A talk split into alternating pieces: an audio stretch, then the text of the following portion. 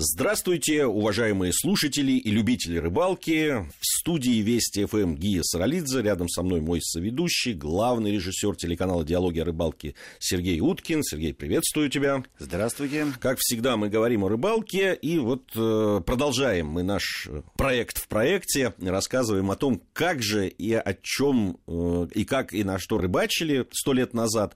Но сегодня мы хотим осветить вопрос о чем спорили сто лет назад рыбаки. Ну, помимо того, почему не клюет. Это мы уже выяснили в одной из наших программ, что этот вопрос э, людей э, волнует, я так думаю, что с доисторических времен. С доисторических, точно. Ну, уж сто лет назад точно им, им заморачивались.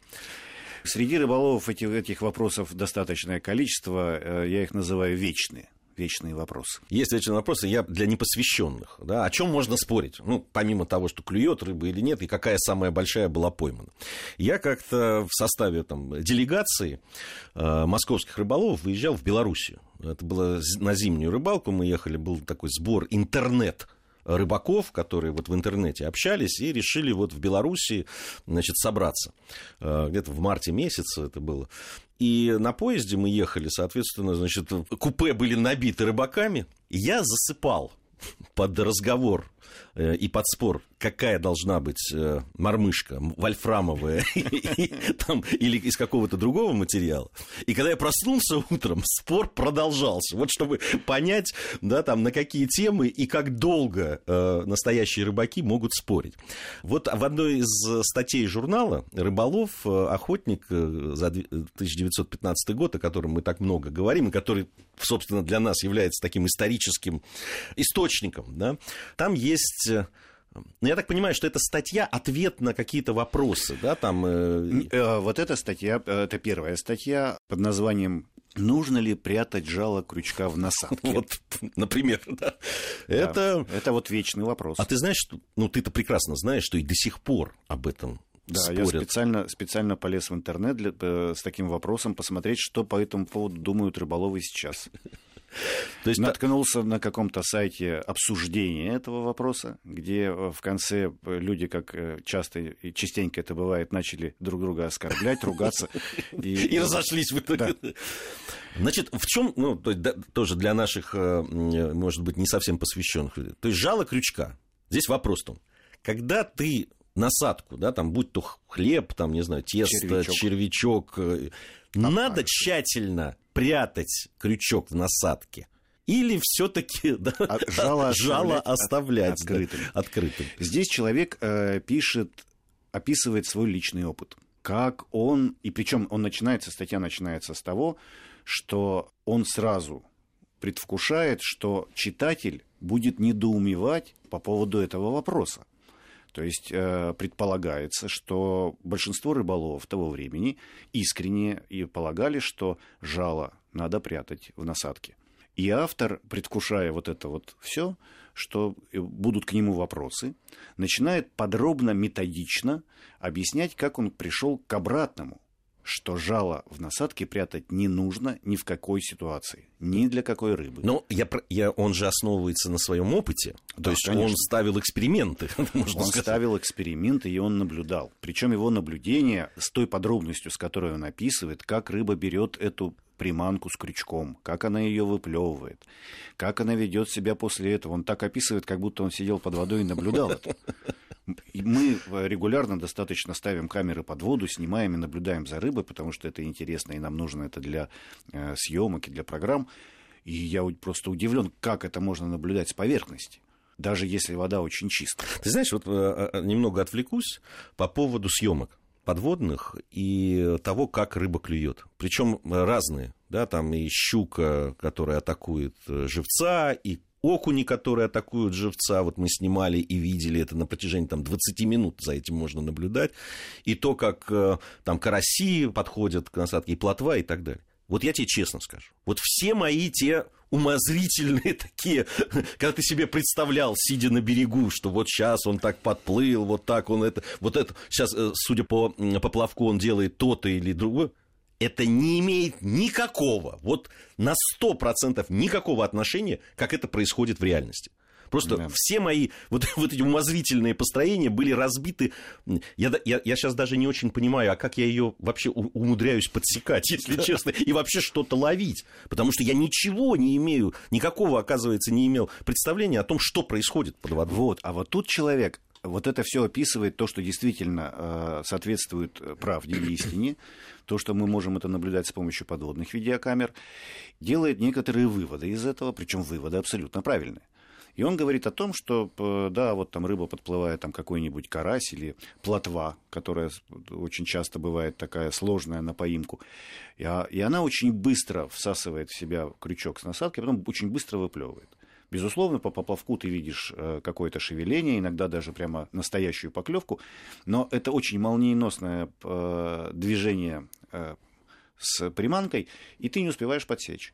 И вот он мучился, мучился, думал, и в конце концов, самое интересное, как он пришел к открытию к своему, что не надо прятать жало.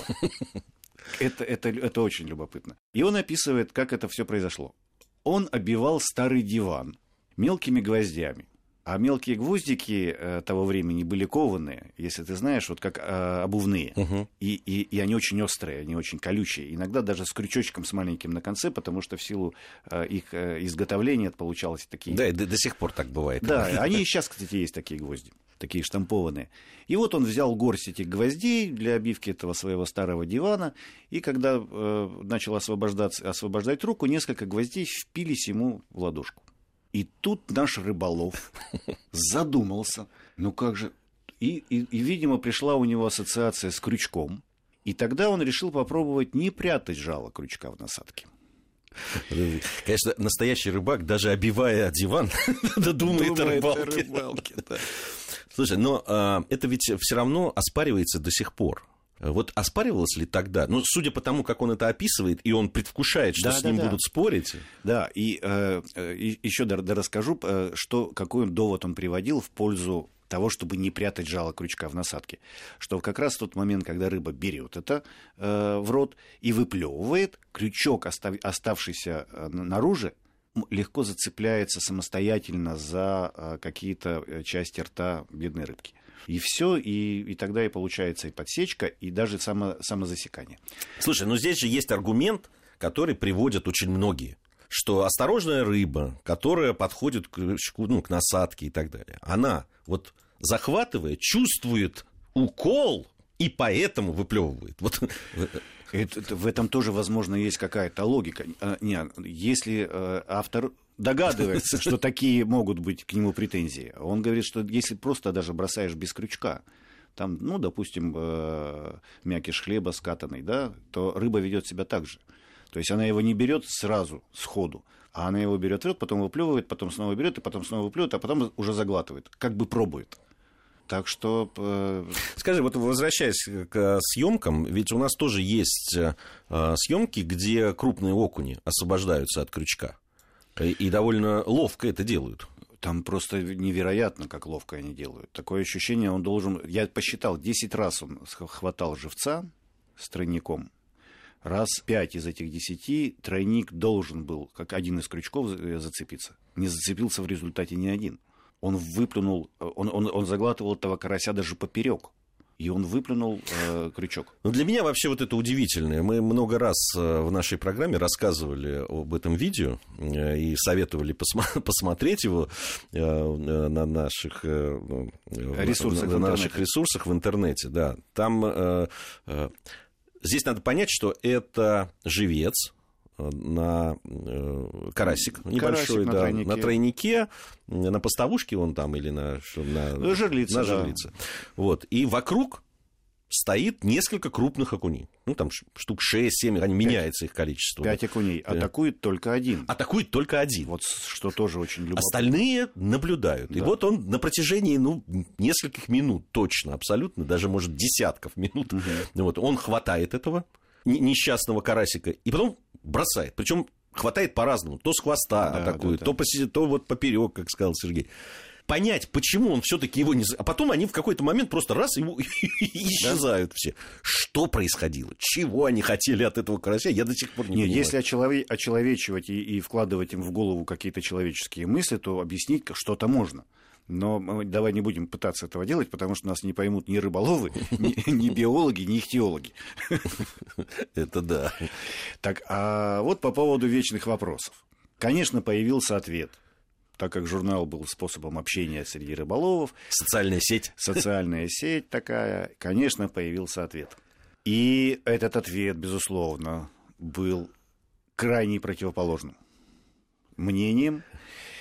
И автор Но пишет, его, видимо... признаюсь, он явился для меня полной неожиданностью. Как так? Да и для меня ли только, пишет ответчик, занимаясь рыболовным спортом, более 40 лет я, наоборот, пришел к совершенно обратным выводам.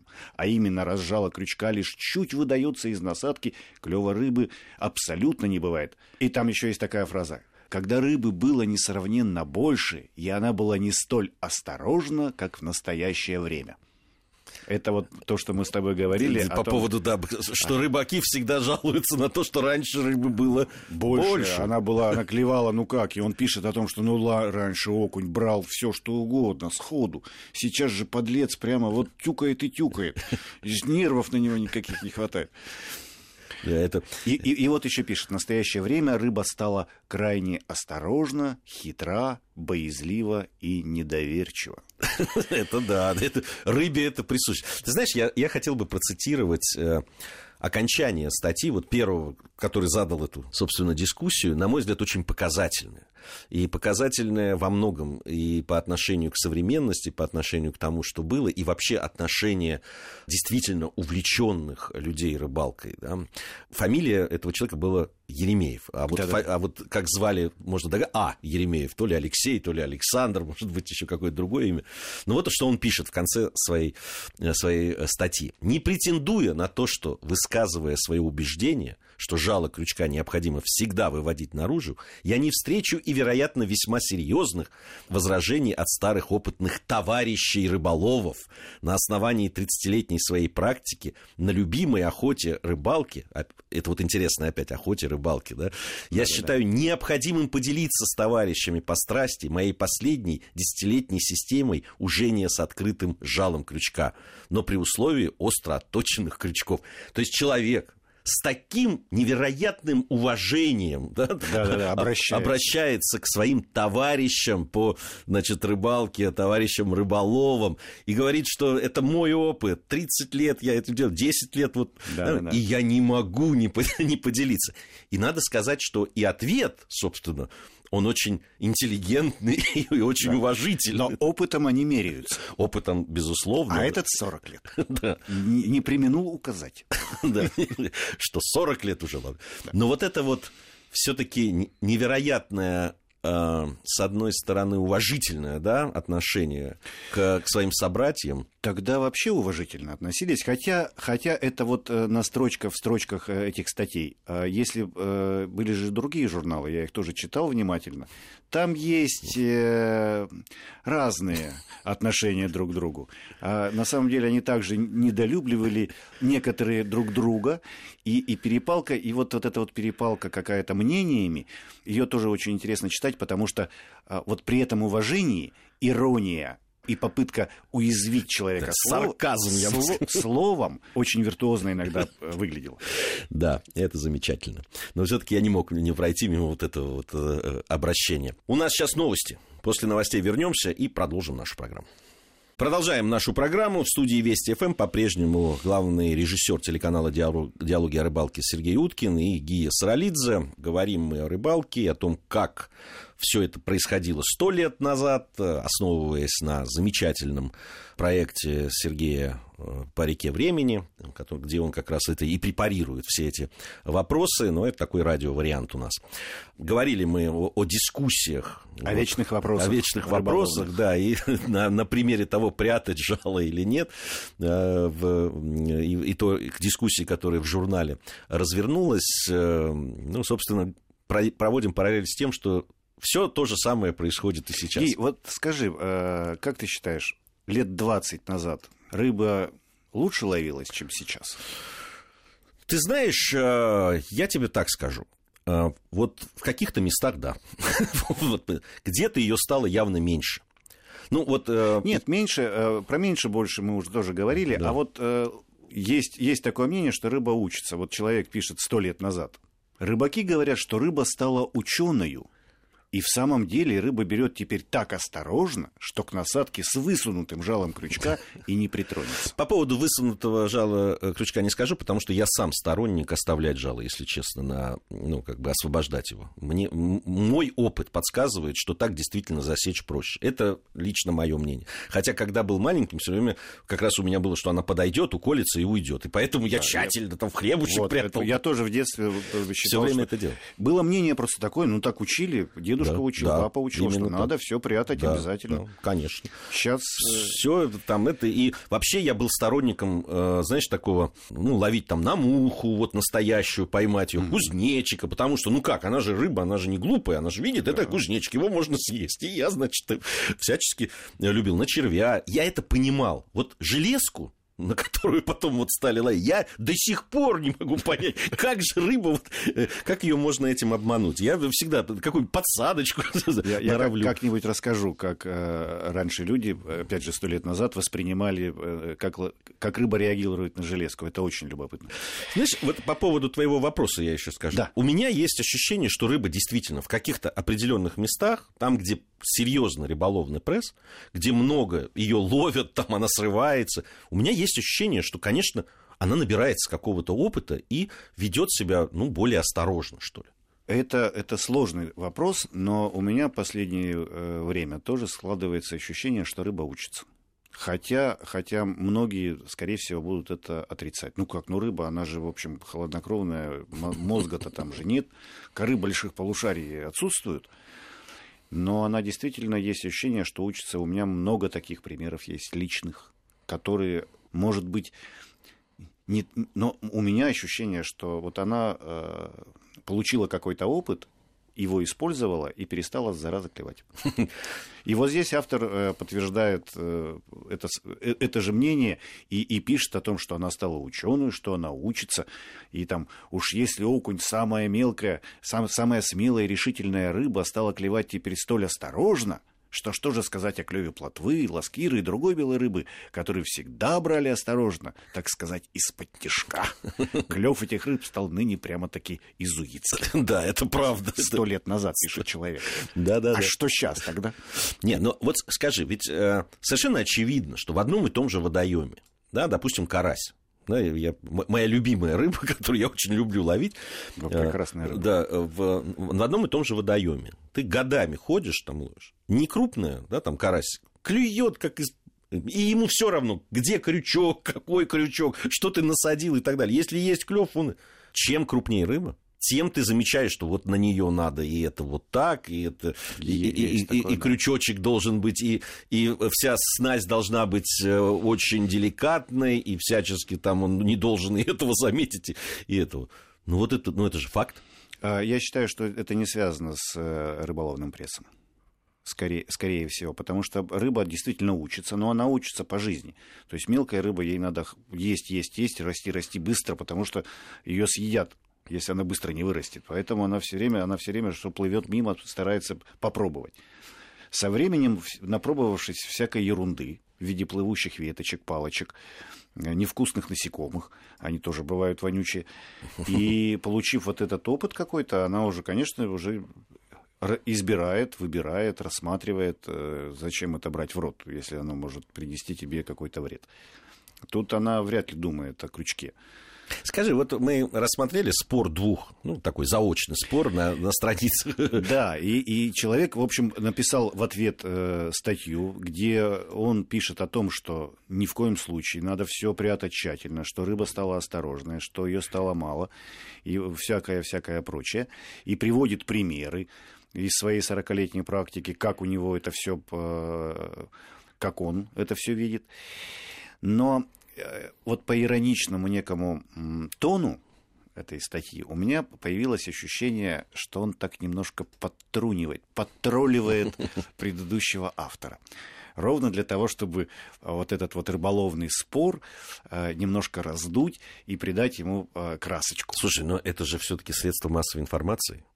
И, и, и все приемы, которые есть, в том числе и привлечь публику, да, и для того, да. чтобы, да, были крайние позиции, это ведь известно, уже тогда было очень хорошо. Они, должен быть, должна быть драматургия, должен да. быть спор, конечно. Должна быть драматургия. И мне кажется, что вот он как раз под, подтролливал э, предыдущего автора э, в надежде, что появятся еще э, собеседники на страницах этого журнала, и они появились.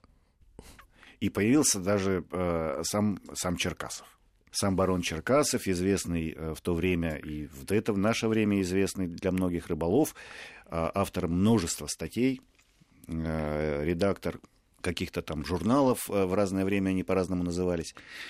И он тоже высказывает свое мнение. И вот он как раз занимает такую серединную позицию и пишет, что по обстоятельствам, то есть он считает, что к вопросу, надо ли прятать жало крючка в насадке, надо относиться по обстоятельствам. Ну, я думаю, что он абсолютно прав. в общем, в этом споре, наверное, здесь э, вот однозначно сказать так или иначе, да я думаю, что это не, не, не совсем правильное. Вот прям э, делать из этого какой-то фетиш, да, там прятать или не прятать. А, но он такой я так понимаю, стороннего арбитра занял позицию да. и всех поставил на свои места. Ну, предложил, э, один предложил категоричное одно мнение, другой предложил категоричное другое мнение, а он предложил некую тут такую серединную позицию и тоже э, достаточно аргументированно объяснил, почему и как. На, на самом же деле, ну, есть же много способов ловли на маленькие крючки, когда нет вообще никакой насадки. Та же мормышка, да, безмотылка, то, что сейчас называется. Да, игра на игру просто. На да. игру. А, причем это не обязательно там э, река или стоячий водоем. Э, это мушка нахлыстовая. Там тоже никакой насадки и, и жало не прячется. Мы знаем, что э, рыболовы, которые ловят там на опарыша, тоже жало всегда вынимают, потому что опарыш очень сложно прокалывается крючком и подсечь будет сложно, если жало не прятать. То есть все по обстоятельствам. Ну, мотыль-то вообще его там практически невозможно в мотыле спрятать это жало, но через, через там, э, мгновение уже... Не, я до, я до сих пор иногда прячу. Прям чулочком надеваешь, очень аккуратно. Ну, он совсем из него вытекает очень быстро. Это просто вы насаживать не умеете. Ну, конечно. Ты знаешь, э, мне понравился ответ Черкасова, и вот э, особенно понравилось по поводу обобщений. Он сказал, что вообще, что не считает возможным отступать от того, что в зависимости от обстоятельств нужно действовать, и любые обобщения такие и четкие определения, они к рыбалке неприменимы. И я с ним здесь абсолютно согласен. Нет универсального опыта, который применим всегда и во всех обстоятельствах. Рыбалка вообще тем и хороша, что она непредсказуема. Она всегда, э, ну, во многих да. своих, она непредсказуема. И даже если вы едете на то место, где, не знаю, 10 лет у вас все было хорошо и было именно вот так, то в этот раз может быть все по-другому. Какие 10 лет? Человек пишет 100 лет назад. А, но пока, во всяком случае, так много не поддающегося определению, что ко всяким обобщениям лучше относиться несколько осторожнее. Да, осторожнее, щительней надо, ребята. Э, спасибо. Сергей Сергей Уткин, главный режиссер телеканала «Диалоги о рыбалке». Все самое интересное вы на телеканале можете найти э, и в интернете, и если подписавшись на наш телеканал и смотря его так сказать, по телевизору. Сергей, спасибо за этот разговор. Через неделю, я надеюсь, вновь встретимся и будем говорить о рыбалке. До свидания.